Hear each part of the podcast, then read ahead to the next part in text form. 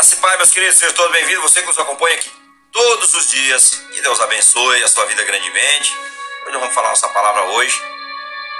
Está em Gálatas 6,14. Que diz: Qual é o significado da cruz? Qual é o significado da cruz para os irmãos? O que, que significa a cruz? Onde Cristo foi crucificado. Ele foi torturado ali.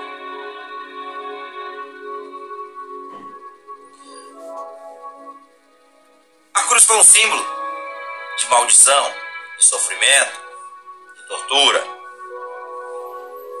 E olha, o apóstolo Paulo diz aqui em sua carta aos Gálatas: Longe, porém, esteja de mim gloriar-me, a não ser na cruz de nosso Senhor Jesus Cristo, pelo qual o mundo está crucificado para mim e eu para o mundo. Ele disse: Eu estou me consagrando ao Senhor Jesus. Eu não quero mais viver para o mundo, mas sim hoje eu vivo para Deus. E essa é a doutrina da cruz que todo cristão deve ter: viver para Deus e não para o mundo. A cruz representava a mensagem mais importante. A cruz representa a mensagem mais importante que este mundo já ouviu. Em Gálatas 6,14, nós vemos aqui o apóstolo, o apóstolo Paulo quando ele disse: Em outras palavras, a posição de Paulo,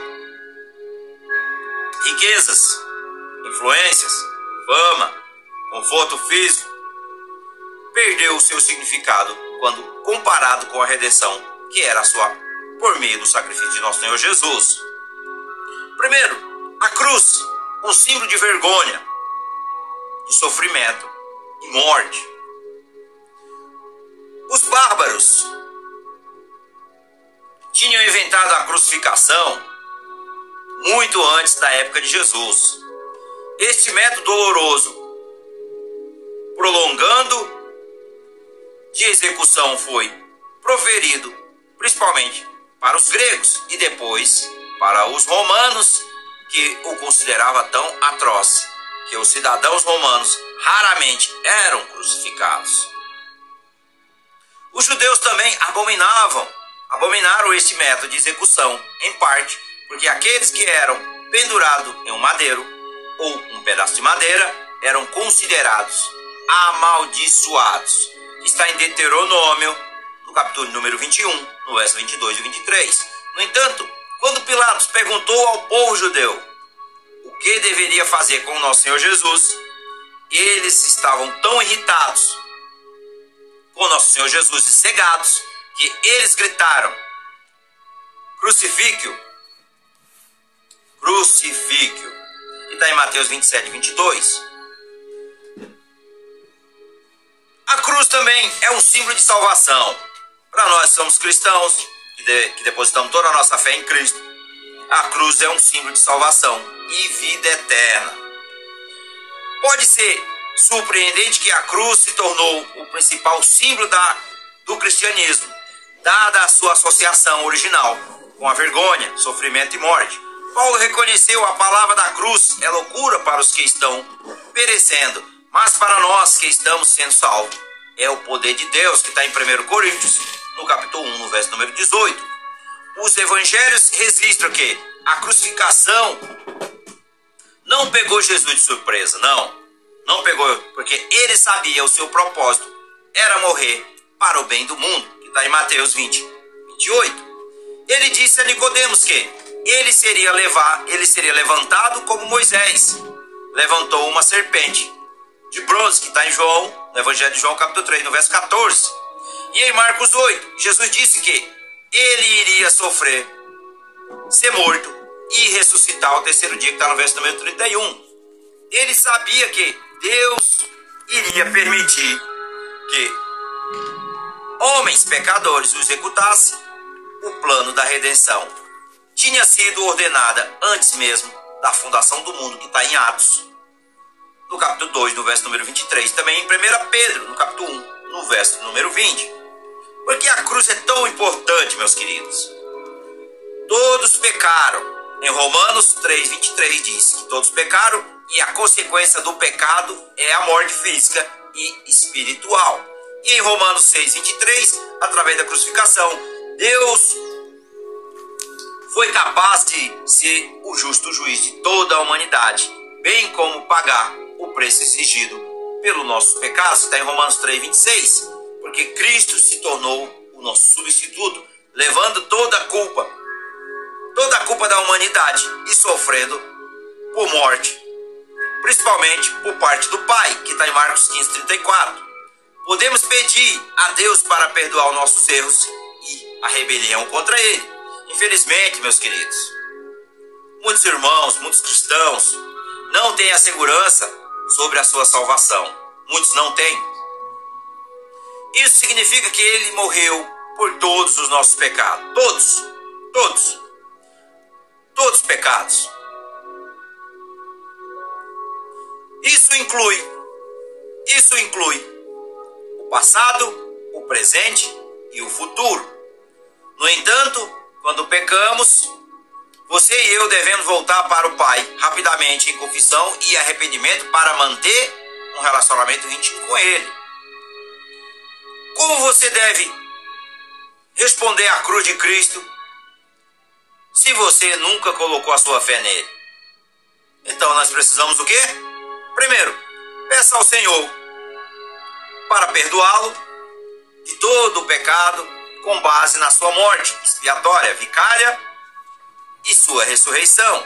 Segundo, receba Jesus como seu Senhor e Salvador pessoal e mestre e entregue a sua vida a Ele. No entanto, o que você faz?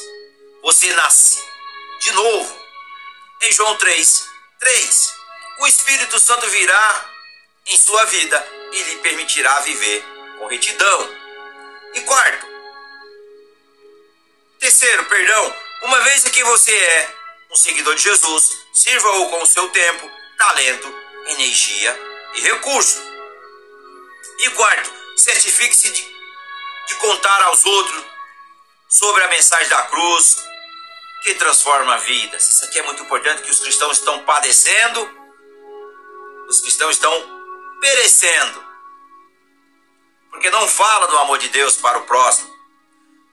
Entenda que você é o sal e a luz desse mundo. E o propósito da cruz é levar isso ao meio das pessoas que estão perdidas. Se você não faz isso, como, como é que as pessoas vão se converter? Como é que as pessoas vão conhecer o Evangelho? Como é que as pessoas vão conhecer a Cristo? Como é que as pessoas vão viver para Deus? Se não tem quem o apresente. Então nós temos que pregar a Sua palavra. Nós temos que levar essa palavra mais longe. Amém? Glória a Deus. E também, nos dias da igreja primitiva, a cruz era um símbolo de morte, sofrimento e desgraça. Hoje ainda é mal compreendida, mas para aqueles que estão conscientes da sua importância, a cruz é um poderoso lembrete do sacrifício que Jesus fez. Ele deu a sua vida para que possamos ter a liberdade do pecado, não é apenas um símbolo mais comumente reconhecido do cristianismo. A cruz é o meio pelo qual eu e você podemos experimentar uma nova vida aqui agora e a promessa da vida eterna no futuro. Aleluia, Senhor. Então coloque isso no seu coração. A cruz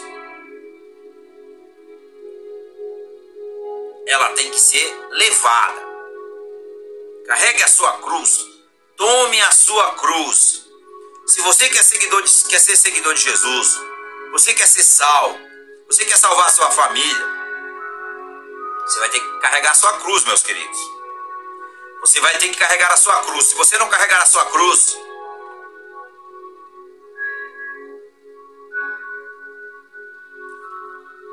que funciona?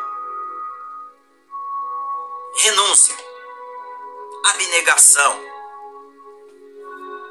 Ah, mas os prazeres do mundo são melhores. Bem, fique vigilante para que você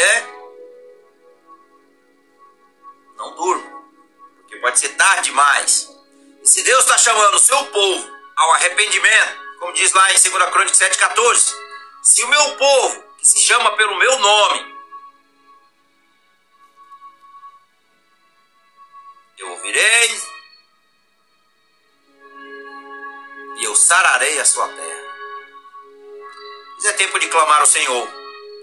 O Senhor, Ele tem todo o amor, toda a misericórdia, toda a graça para derramar sobre a humanidade.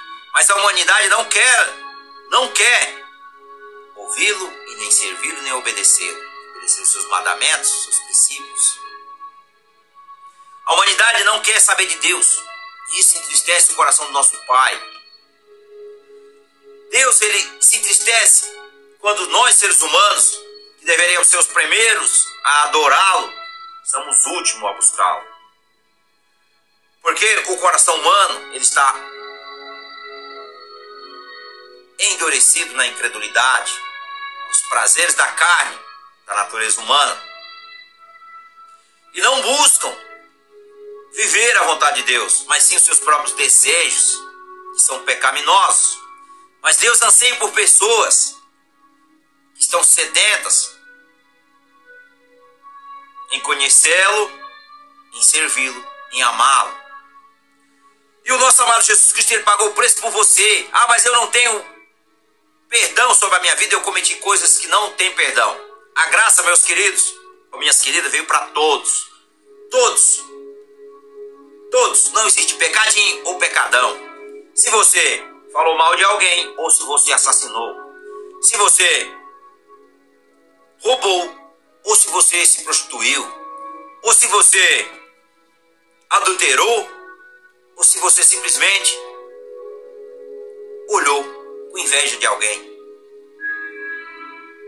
Tudo é pecado. Só precisamos ir diante da cruz de Cristo, diante do nosso Senhor, e levar todo o nosso fardo diante da sua cruz. É por isso que existe a cruz, que é para nós levar toda a nossa carga. Aí Senhor Jesus diz lá em Mateus 11, 28, até ali o 30 e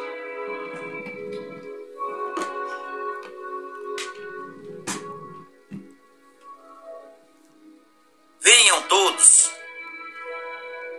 todos a mim, aqueles que estão cansados e sobrecarregados.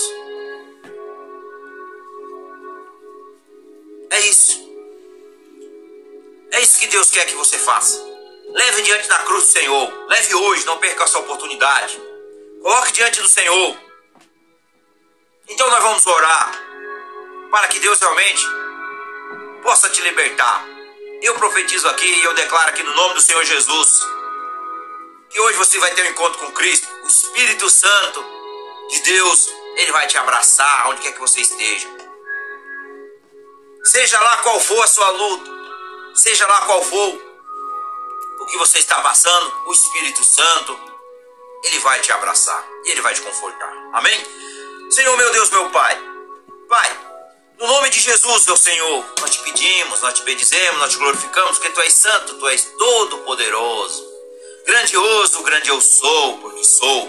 Pai, pedimos perdão dos nossos pecados, nos arrependemos confessamos para que o Senhor ouça a nossa oração. Confessamos a Ti, ó Pai, que nós necessitamos da Sua graça e também da Tua misericórdia. Perdoa, Pai, e lava-nos com o Seu sangue. Senhor, Abra os olhos do meu entendimento, para que eu possa enxergar a verdade, que a verdade diz: conhecereis a verdade, e a verdade vos libertarás. A verdade é Cristo. Não há outro caminho. Ele diz: Eu sou o caminho, eu sou a verdade e eu sou a vida. Ninguém vem ao Pai a não ser através de mim. E Jesus Cristo de Deus, Ele é Deus.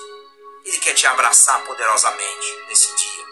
Coloque diante dele a sua vida, suas lutas e deixe Ele lutar pela sua vida. E deixe Ele ser o Senhor das suas almas. E deixe Ele ser aquele que vai carregar o seu fardo tão pesado. E você vai tomar um fardo suave e leve. No nome de Jesus, ó Pai, que nós oramos e nós já te agradecemos no nome do seu Filho amado Jesus Cristo de Nazaré. Amém. Glória a Deus.